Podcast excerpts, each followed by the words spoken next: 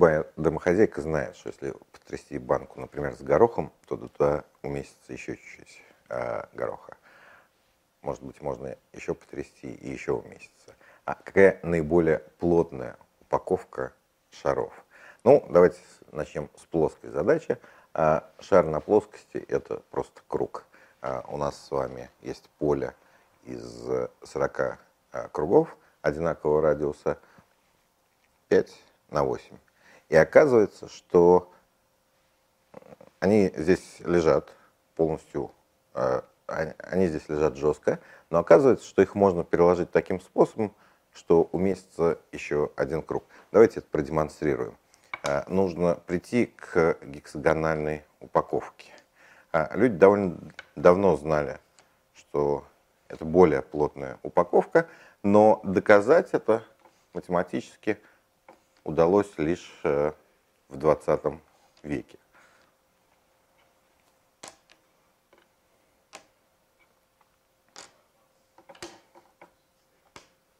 А какая самая плотная упаковка шаров в трехмерном пространстве? Опять же, человечество э, довольно давно знало ее. Вам нужно выкладывать шары послойно, а следующий слой, шарик следующего слоя класть в углубление предыдущего а, слоя. И это будет э, самая плотная упаковка, но а, математически вот результат трехмерный был доказан уже только в самом конце 20 века, и там потом еще даже продолжались некоторые улучшения, некоторые уточнения доказательства. А вот совершенно недавно меньше там, двух лет назад, а, ту же самую задачу а, реши, про, шары, про упаковку шаров э, в пространстве а, решили для случая восьмимерного и 24-мерного пространства. И ответ оказался тоже предполагаемым, но э, довольно интересным, а именно в восьмимерном пространстве наилучшее расположение дает решетка, решетка Коркина-Золотарева, учеников Чебышева, а в 24-мерном пространстве решетка Лича.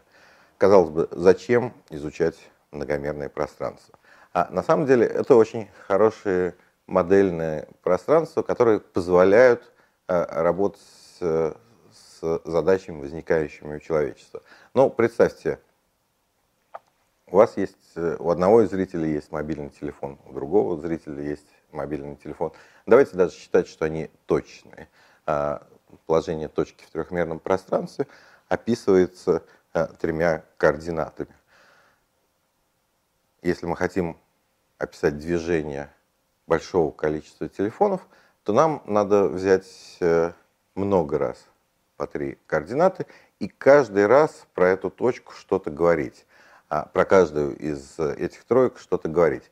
А давайте мы соорудим э, из троек, приписав их последовательно одну за другой, многомерное пространство, и мы сможем обсуждать точку уже этого многомерного пространства, как она ведет себя, а тем самым будем знать положение э, всех телефонов.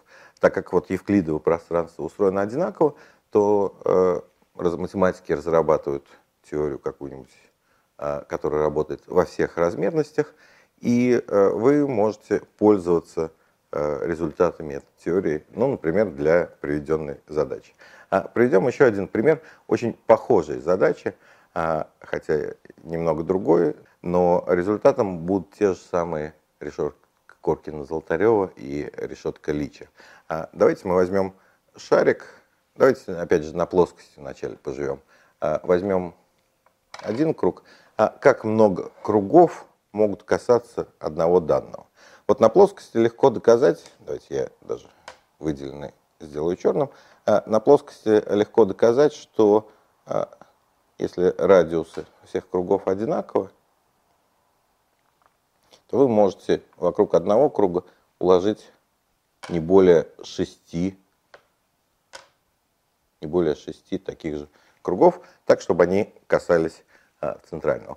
Это так называемая задача о контактном числе шаров. А, по-английски еще иногда говорят kissing number. А в трехмерном случае задача оказалась уже намного сложнее, и был знаменитый спор Ньютона и Грегори. А один утверждал, что шарик, центрального шарика мог касаться 12 шаров, а другой утверждал, что 13 шаров. Доказательство, которое применимо на плоскости, оно уже не переносится на случай э, трехмерного пространства. А задача про контактное число шаров а, решена только в случае двумерного пространства, трехмерного, а, восьмимерного и 24-мерного пространства. И не так давно, в 21 веке, была решена для четырехмерного пространства. Казалось бы, совершенно ненужные какие-то многомерные пространства, теории. Но на самом деле вот э, задача о контактном числе шаров в восьмимерном пространстве использовалась для кодов, исправляющих ошибки – применяемых в модемах в то время, когда еще не было выделенного интернета. Э, и э, смысл был следующий.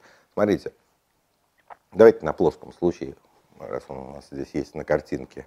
Оказывается, что когда вы передаете сигнал на расстояние, то вы действительно оказываетесь на сфере а, восьмимерного пространства по соображениям энергии. А коды, исправляющие ошибки, устроены следующим образом. Давайте мы договоримся, что мы будем передавать э, точки касания э, внешнего шара с внутренним. И только их. Наш алфавит будет состоять только из этих точек. При передаче на расстояние возникают искажения. И вместо этой точки вы могли получить соседнюю точку. Но так как э, вы знаете, что точки алфавита отстоят друг от друга относительно далеко, то вы всегда можете восстановить какую же из букв алфавита, а какую точку а, вам передавали. Если у вас ошибка не слишком большая по сравнению с радиусом шарика, то вы можете однозначно восстановить ту информацию, которую вам а, передавали. Понятное дело, что э, эта задача интересна и для э, шаров различных радиусов, когда у вас центральный шар имеет один радиус, а все остальные шары имеют э, другой радиус.